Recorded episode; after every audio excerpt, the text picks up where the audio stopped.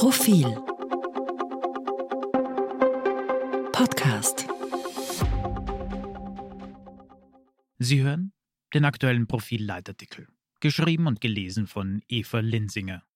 Letzte Chance für Türkis-Grün. Die Regierung muss sich nicht sorgen, durch Reformen unpopulär zu werden. Denn das ist sie schon. Das kann befreien. Bizarre Bilder aus dem Frühsommer 2023 Anfang Jänner. Sessellifte transportieren Wanderer in T-Shirts. Skigebiete sind aber, zwischen grasgrünen Berghängen schlängeln sich groteske Kunststehstreifen ins Tal. Temperaturrekorde purzeln. 19,7 Grad am Schneeberg, der höchste Wert, seit es Messungen gibt. Der nächste schaurige Superlativ nach dem Extremsommer 2022 mit Jahrhundertdürre, Ernteausfällen, Orkanböen und Überschwemmungen. Willkommen in der Klimakrise. Sie passiert nicht irgendwann in ferner Zukunft auf fernen Südseeinseln. Österreich liegt, wie der gesamte Alpenraum, mitten im Hotspot all der Wetterextreme, die der Klimawandel befeuert. Eigentlich ein lohnendes Betätigungsfeld für Grüne in der Regierung. Wer, wenn nicht die Umweltpartei, müsste die Extremjahreszeiten, gepaart mit der Energiekrise, als ihren historischen Moment erkennen, vor Konzepten sprühen und unbändigen Ehrgeiz entwickeln, Österreich zum Klimavorreiterland zu machen. Eigentlich. Doch die Grünen agieren seltsam gemächlich. Es fehlt an Kampfeswillen gegen Blockierer. Ganz so, als würde Business as usual reichen. Beispiele gefällig? Das Klimaschutzgesetz samt verbindlichem Plan für Umweltziele kam über das Stadium eines Entwurfs nie hinaus und versandete in den Mühen des Regierungsalltags. Das Erneuerbaren Wärmegesetz stockt, die Reform der Umweltverträglichkeitsprüfung auch. Gegen milliardenschwere klimaschädliche Subventionen für Pendlerpauschale und Co. gibt es keine einzige Maßnahme. Wohlgemerkt, es handelt sich allesamt nicht um irgendwelche Aderbeis im Koalitionspakt, sondern um Leuchtturmprojekte der Grünen. Erfolge wie das Klimaticket wiegen die Liste an Fehlanzeigen nicht auf. Die Konsequenzen sind in Zahlen ablesbar. Das Wirtschaftsforschungsinstitut rechnet penibel vor, dass Treibhausgasemissionen steigen und die ehrgeizigen Klimaziele Österreichs klar verfehlt werden. Vernichtender kann man die ersten drei Jahre der ersten Regierungsbeteiligung der Grünen kaum bilanzieren. Koalitionspartner ÖVP geht es nicht besser. Die Wettbewerbsfähigkeit der Wirtschaft sackt ab. Österreich fällt im europäischen Vergleich deutlich zurück besonders beim Arbeitsmarkt. Ein peinliches Zeugnis für die Kanzler- und Wirtschaftspartei ÖVP. Es rächt sich bitter, dass die notwendige Reform von Arbeitsmarkt und Arbeitslosengeld abgeblasen wurde.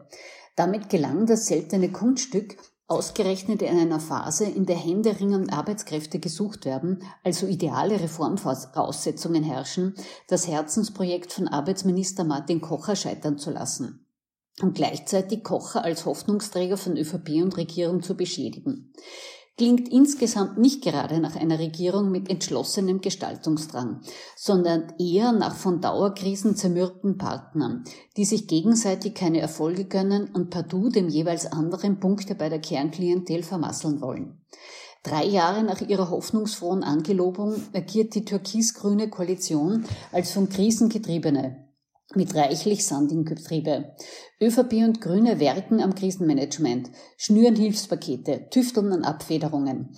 Darin sind sie durchaus erfolgreich. Für mehr fehlen aber Elan und gemeinsamer Wille. Große Strukturreformen hängen fest. Es hilft nichts, wenn Kanzler Karl Nehammer und Vizekanzler Werner Kogler treuherzig versichern, dass zwei Drittel des Regierungsprogramms schon abgearbeitet seien.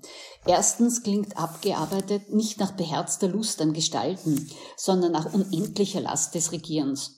Das elektrisiert niemand. Schwerwiegender noch, das Regierungsprogramm ist zwar erst drei Jahre alt, aber dennoch völlig aus der Zeit gefallen. Es wurde vor Corona, Ukraine-Krieg, Inflation, Energiekrise vereinbart und ähnelt mehr Altpapier als einem Leitfaden. Sinnvoller wäre es, die angeschlagene Koalition würde für das verbleibende Drittel ihrer Regierungszeit Kernprojekte fixieren und alle Energien deren Umsetzung stecken. Etwa Eine bessere Zeit für eine Arbeitsmarktreform kommt nicht. Wenn auch Steuern auf Arbeit sinken, wäre ein Langzeitversprechen erfüllt, an dem viele Regierungen scheiterten. Beim Ende der kalten Progression gelang Türkis-Grün ein Meilenstein. Warum nicht einen am sich rasant verändernden Arbeitsmarkt setzen? Oder Transparenz ist die beste Waffe gegen Korruption und wird ebenso lang verzögert. Seit Werner Feimann verspricht jeder Kanzler das Ende des Amtsgeheimnisses. 2014 wurde ein Entwurf zum Informationsfreiheitsgesetz verschickt, mehr passierte nie. Kai Nehammer könnte jener Kanzler sein, der nicht von Transparenz schwadroniert, sondern sie umsetzt. Schritte gegen Staatsschulden, Energiekrise und Klimawandel sind ohnehin Pflichtprogramm. Die Kür dann moderne Konzepte für das Gesundheits- und Pensionssystem. Mit derartigen Eckpfeilern könnte Türkis-Grün aus der Defensive kommen. Nein, Landtagswahlkämpfe müssen nicht daran hindern, im Gegenteil. In Niederösterreich und Kärnten brechen durch Wahlversprechen gerade Blockaden beim ewigen Thema Kindergartenplätze auf. Das bringt Reformrückenwind. Auch wenn es paradox klingt. Die Koalition braucht keine Sorgen haben, sich durch Reformeifer unbeliebt zu machen, denn unpopulärer als jetzt kann sie kaum werden. ÖVP und Grüne schaffen in Umfragen gemeinsam gerade 31 Prozent. So weit weg von einer Mehrheit war noch nie eine Regierung. Viel tiefer zu fallen ist nicht mehr möglich. Das kann auch befreien. Höchste Zeit für einen Neustart. Höchste Zeit, das Motto, das Beste aus beiden Welten neu zu leben. Diesmal aber wirklich.